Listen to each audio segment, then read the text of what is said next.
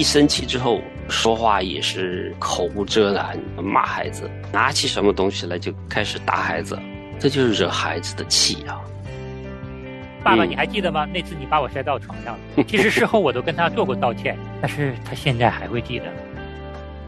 你可以说他年纪大一点，要求高一点，但是你不能说，因为你是哥哥，所以你什么都要做到全对，这个是不公平的。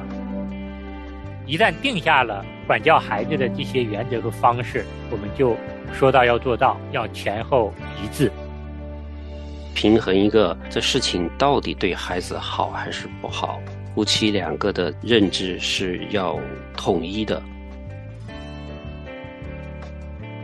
欢迎收听《亲情不断电》特别专辑，成就好爸爸。亲情的家人们好，我是安好，欢迎大家收听我们今天的成就好爸爸。亲情的家人们好，我是程敏，欢迎大家收听成就好爸爸。是，那安好跟程敏呢，在上一期跟大家分享了我们成就好爸爸的第三个工具——设定道德标准。其实不管我们承不承认，对于我们做家长的来说呢，我们一定会把某种道德标准传给我们的孩子。对于我们做爸爸的，对于家庭道德标准的设置和遵守是至关重要的。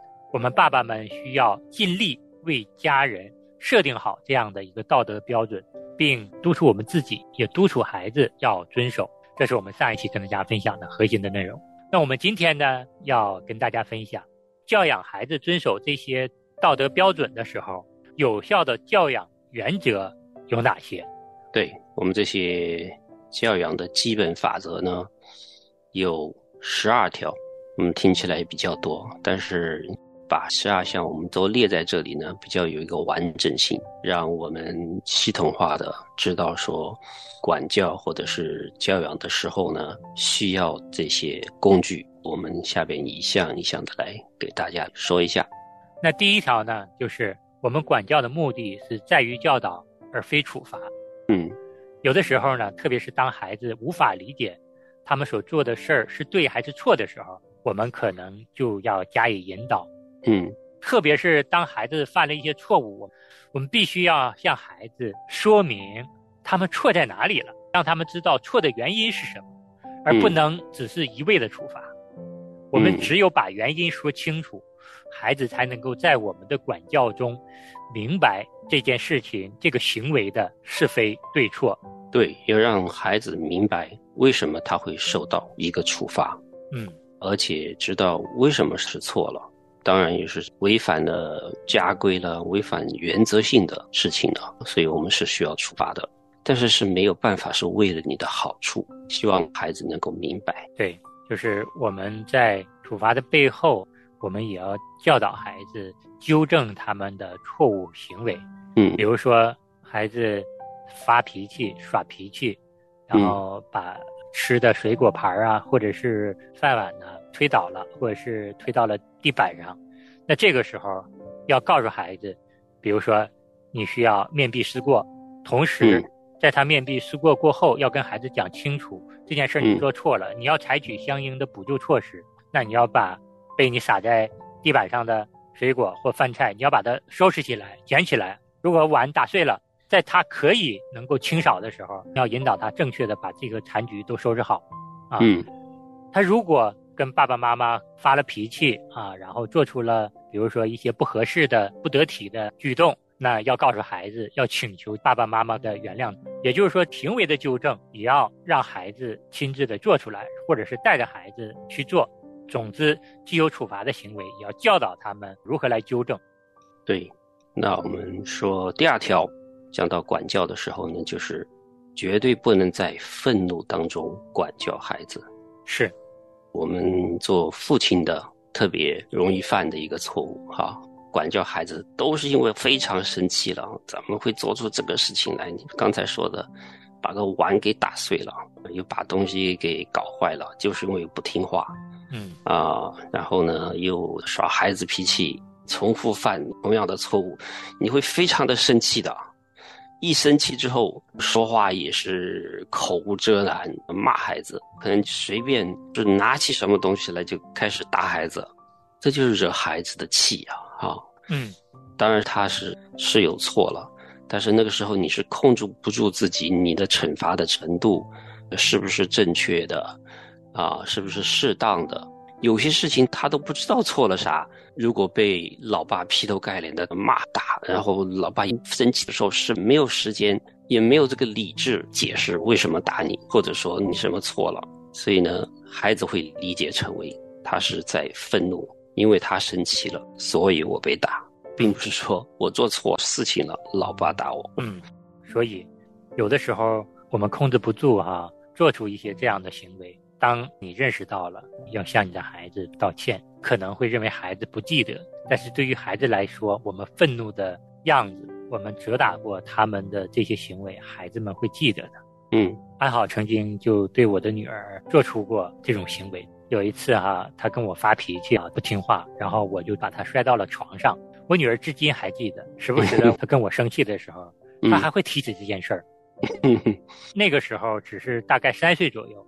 他现在接近八岁了，他还记得我曾经对他做出的这种伤害的行为。有的时候就说我爸爸，你还记得吗？那次你把我摔到床上了。其实事后我都跟他做过道歉，但是他现在还会记得。嗯，我们家老大也是很少打他的，基本上不打他。啊，但是可能会有一两次在气头上打一下屁股怎么样的，然后我就不记得了，但是他记得。我就平时跟他讲话的时候啊，你看你们多幸福，我们都不打你的，你有打，你打过我的。我说什么时候打？你说说看。他说我不记得了，反正你有打过我。他也说不出来打的那个场景是怎么样子的，怎么打他的，说不出来。但是这个下意识里边是就反正是打过的，受过伤的。对，有的时候就是觉得自己的耐心不够哈。但是对于孩子来说，这种愤怒的体罚行为会对他们的心灵真是造成一定影响的。那第三个教养原则就是，我们要依犯错程度施以适当的管教。嗯，也就是说，我们在管教孩子的时候，我们要确定我们私家的管教行为要与孩子的年龄以及他们所犯的错误是相当的。嗯，不能说孩子犯了一个小错误，我们就施以重罚。对。还有呢，就是说，如果我们对孩子以前疏于管教，我们只是象征性的处罚了一下，那么孩子。如何要知道他以后的行为会带来什么不好的结果呢？嗯，其实这条是跟上面这个愤怒中管教是有关系的，因为能是小小的一件事情，在你在愤怒当中的时候，你给他的惩罚的是很重的一个，这个是不相称的，就是他犯的错误跟你的惩罚是不相称的，所以他就会觉得这个父亲是不公正的，对吧？对。还有一点想提醒的，就是说这个惩罚呢是要根据他的年龄，知道他这个年龄是可以承受的一种痛苦，不会形成伤害。这痛苦就是让他痛一下，他记住了就完了，不会进到心里边去。如果是个伤害的话，他会进到心里边一辈子的。嗯，所以这是要分清楚，就是给他难受一点。比如说一个小房间，那个小板凳让他坐五分钟，嗯，十分钟不准出来，他很难受啊。但是。他心里面是不会有伤害的，嗯，长大了回忆只会觉得好笑。但是你如果你把他打了，比如打伤了，打脸啊，打脚，哪里打出血来了，哇，那种就是要记一辈子了。如果是他犯的那个错还不是很严重的话，那就更要记一辈子。他是怎么受伤的，管教怎么的严厉，嗯，只是给他留下了伤害，并没有让他学到什么。是。那第四条教养的原则呢，就是管教要有一致性且公平和公允，特别是家里有多个孩子的，有的时候我们是不得不否认，可能会有偏爱一个孩子，另一个孩子更多一些。我们尽量的要克服这样的一种心理，我们必须要公平的对待每一个孩子，不然对感受到受伤的那个孩子来说，长大之后他会有很大的心理负担。对，被偏心的孩子长大绝对知道。因为你一偏心的时候，不是一天两天、一件事两件事的事情，这个是在家里待至少十八年的事情，一定孩子会发现的。你比较宠爱弟弟啊，对这个大哥哥、大姐姐惩罚比较多啊，这种不公平，绝对是会造成伤害。是，而且不能给孩子一个解释，是说，因为你是老大啊，要求你比较高一点啊。这个理由是不成立的，嗯，你可以说他年纪大一点，要求高一点，但是你不能说，因为你是哥哥，所以你什么都要做到全对，这个是不公平的。这种管教的忽略，对孩子的心理来说有深远的影响的。是。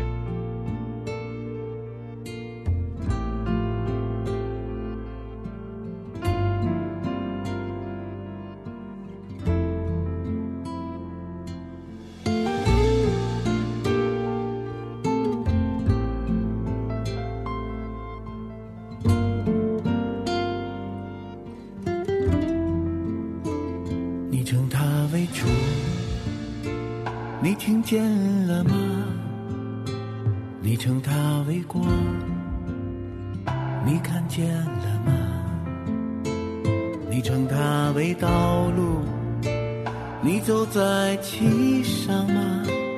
你称它为生命，你盼望得着吗？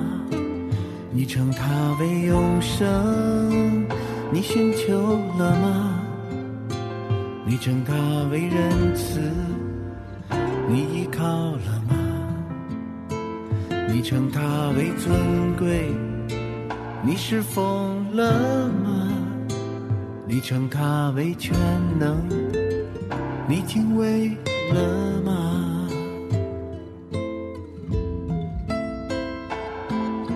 你还爱他吗？是？否愿意一生跟随他？你愿放下吗？请回答。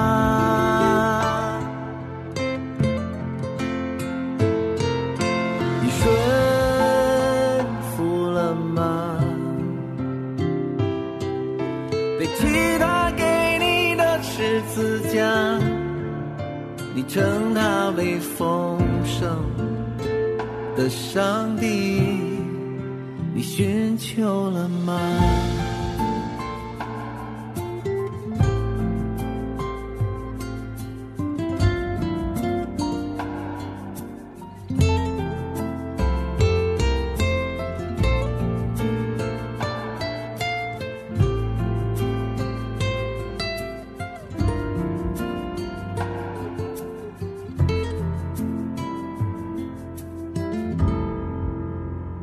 你称他为永生，你寻求了吗？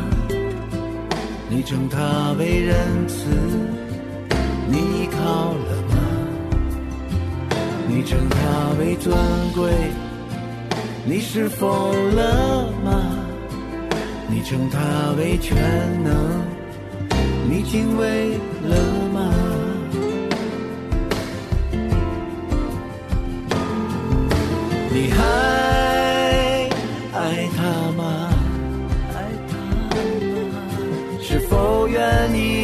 生跟随他？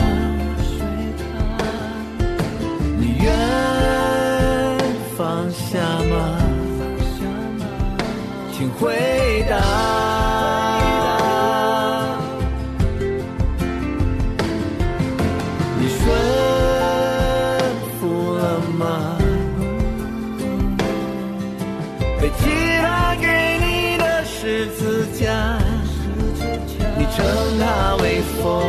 丰盛的上帝，你寻求了吗？主说我们应当彼此相爱，我们做到了吗？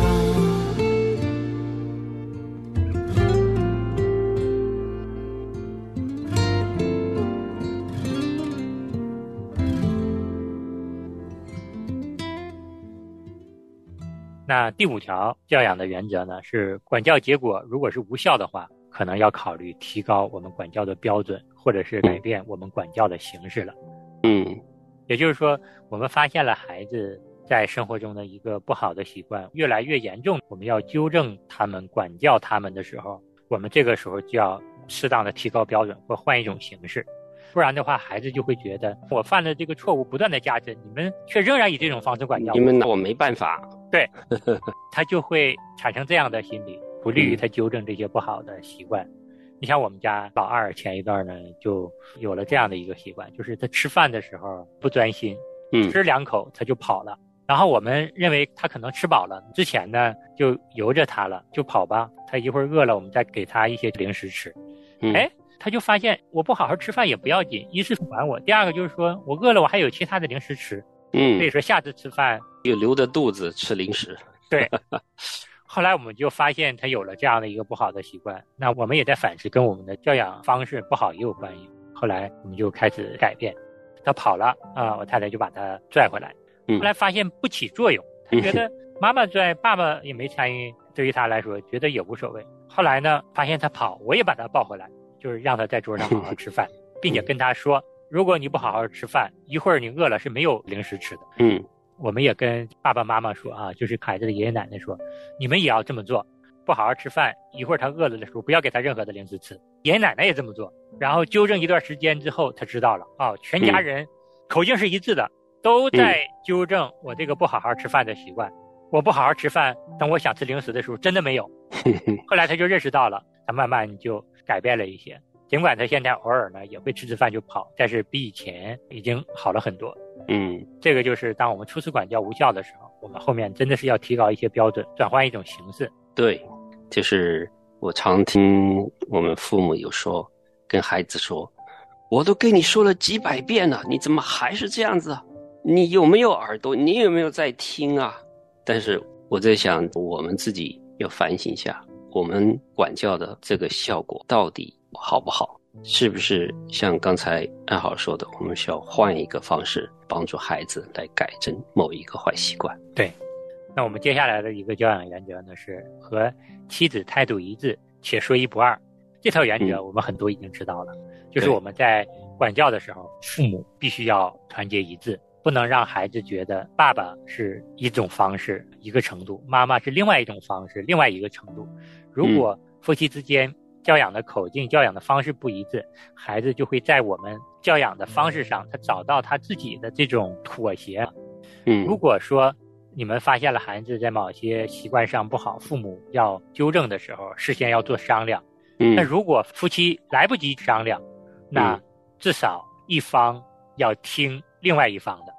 你们双方管教的时候，其实会有一定默契的。你我们爸爸可能会认为妈妈管教有道理，那这个时候爸爸就要听妈妈的。然后妈妈呢觉得爸爸管教的有道理，这个时候妈妈就要听爸爸的。尽量夫妻之间在管教的原则上不要发生矛盾。嗯另外呢，我们一旦定下了管教孩子的这些原则和方式，我们就说到要做到，要前后一致。啊，嗯那关于这条原则呢，安好再跟大家分享一个前几天发生在我们家的一件事儿哈。因为平时呢，我们家的女儿呢会帮助家人做一些不是她职责范围内的家务，比如说她帮助我们刷了碗，打扫了她自己房间之外的另外一个人的房间，我们当然会给她一些额外的奖励。然后她就存了很多自己的零用钱，然后呢，你上主日学的时候，主日敬拜的时候呢，你可以去奉献给神啊，这是我们跟她说好的。但是最近却发现储蓄罐里的钱呢减少的很快，特别是呢一块钱、两块钱这个面额的。然后我太太呢，昨天又发现他带了硬币去学校，等回来的时候就问他说：“你带硬币去学校干什么了？”女儿就说：“我没干什么。”然后我太太就说：“说实话，你做了什么呢？你跟爸爸妈妈说啊，爸爸妈妈能理解你。”后来我女儿说了，说我带着零用钱去学校，课间休息的时候我买了爆米花，然后我太太说，爸爸妈妈允许你吃爆米花，也允许你把家里的爆米花呢带到学校去，但是爸爸妈妈觉得你偷偷的拿储蓄罐里的钱去买爆米花这个行为是不对的，这个钱爸爸妈妈给你是奉献给神的，不是让你拿来去买爆米花的。这个时候我太太在说的时候，我是在旁边的啊，我们两个已经来不及商量这件事儿了。我这个时候认为我太太说的是有道理的，然后我也跟女儿说：“我说，孩子，妈妈说的是对的，这个钱是奉献给神的，你不能够偷偷摸摸的拿着去买爆米花。”然后我女儿一看我们两个同时都很坚定的说了这样的话，然后我女儿说：“爸爸妈妈，我知道错了。”然后等晚上在睡觉之前，我太太在跟我的小儿子讲故事，然后我就跟我女儿单独的又聊了一下这个事情。我说：“谢谢你，首先跟爸爸妈妈今天说了实话。这样啊，明天早上爸爸妈妈会给你带一些爆米花，给你放个盒子里。”我女儿说：“行。”嗯，然后啊，我答应孩子带爆米花去学校这件事儿，我太太那个时候是不知道的。嗯，然后等第二天早上，我我就做了一份爆米花，然后给我的女儿装了一盒。这个时候，我跟妻子说：“我说这是我昨天晚上答应孩子带到学校去的。”然后我太太一听我已经答应孩子了，我太太也同意了这个做法，所以我女儿就开开心心的带着一份爆米花去学校里。今天跟大家分享这个故事，就是说在管教孩子的时候，我们跟妻子之间这个态度要一致，并且爸爸或妈妈单独跟孩子做好的这个决定或约定，另一个人不知道。既然另一方已经答应了，这个时候呢，先妥协啊，不管是妻子还是太太，他的做法，这样呢，我们前后在管教孩子的时候，孩子看到父母的管教方式是一致的，并且说到也做到了，这样能够很好的帮助孩子纠正他不好的习惯或做法，同时他也能够感受到父母在管教他的时候态度是非常坚决的啊。他能够知道爸爸妈妈这种坚定的态度，也有利于孩子纠正自己的这些错误的行为。嗯，这个例子非常好。其实爆米花这个零食让孩子吃一点也还可以，但是你太太可能也不是想他经常吃的，对不对？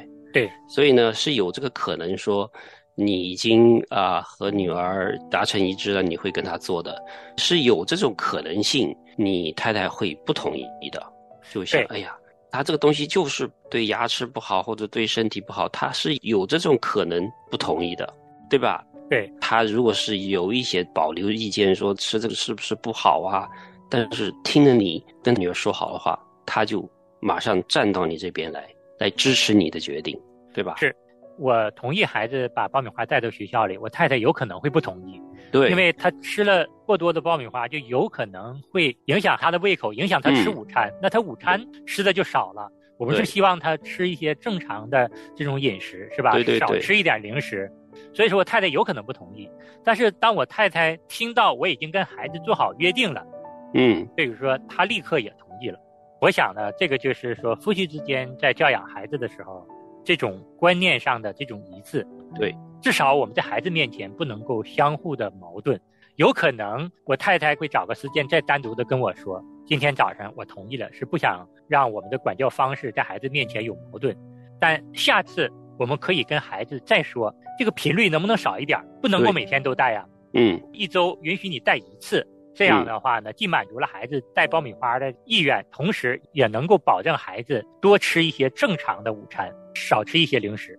对，就是在这个上面要平衡，平衡一个这事情到底对孩子好还是不好，夫妻两个的认知是要统一的。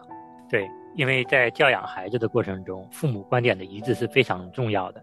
起初依据这一条原则来教养孩子的时候呢，不一定会一帆风顺啊。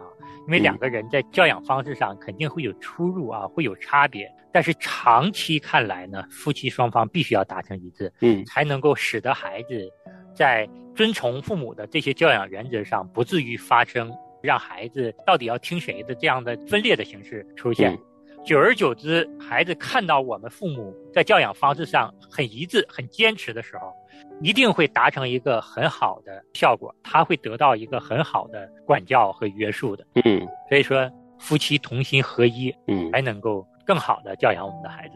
嗯，好，今天时间差不多了，我们只能讲前边六个方面，这六条哈，那我们就把下边的六条呢留到下一集继续来说。是。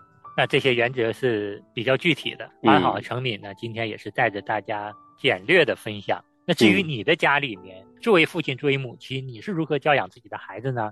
要结合啊你自己的情况，也结合你孩子的情况来实施。我们重要的就是想让大家按照合神心意的方式来教养孩子。嗯，那谢谢大家的收听，我们下次节目见，再见。跟你。一起，我想应该值得庆幸。保护是天生的利器，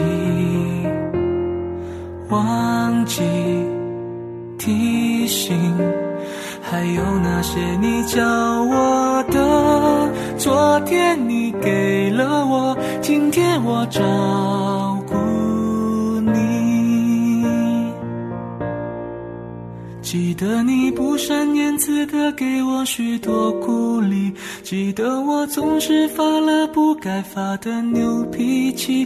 我可以放弃一切，也能不放弃，你都是最后原因。记得我看着你的背影，偷偷说感激。记得你总是为了小小事情而担心。若有天你开始模糊了记忆，你只要记得，记得我爱你。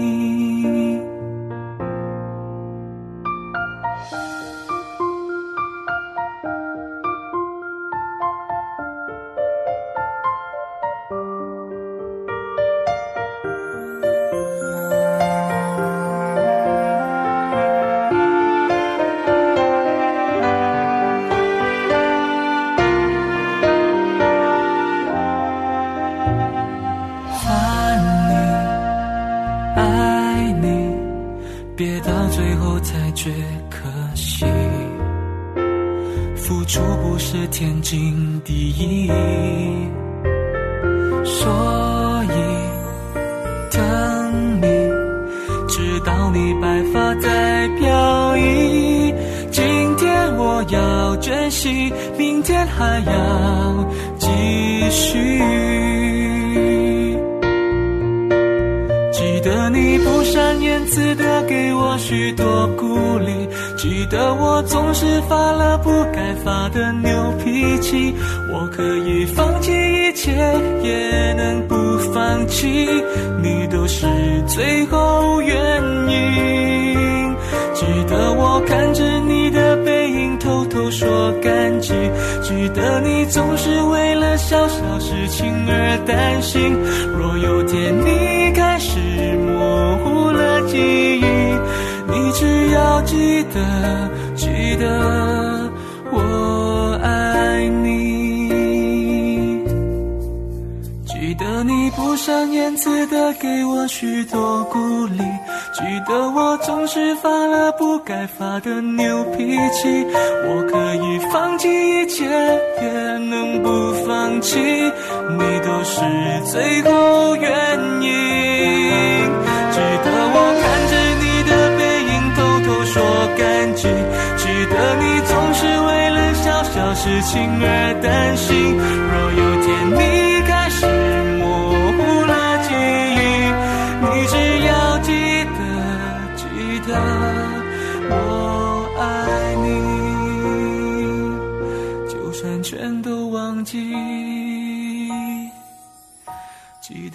我多爱你。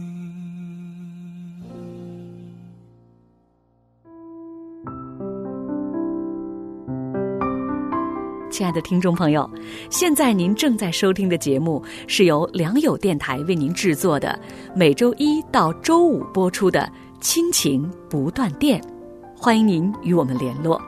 我们的电子邮箱地址是 q i n q i n g at l i a n g y o u dot n e t，就是亲情在良友网。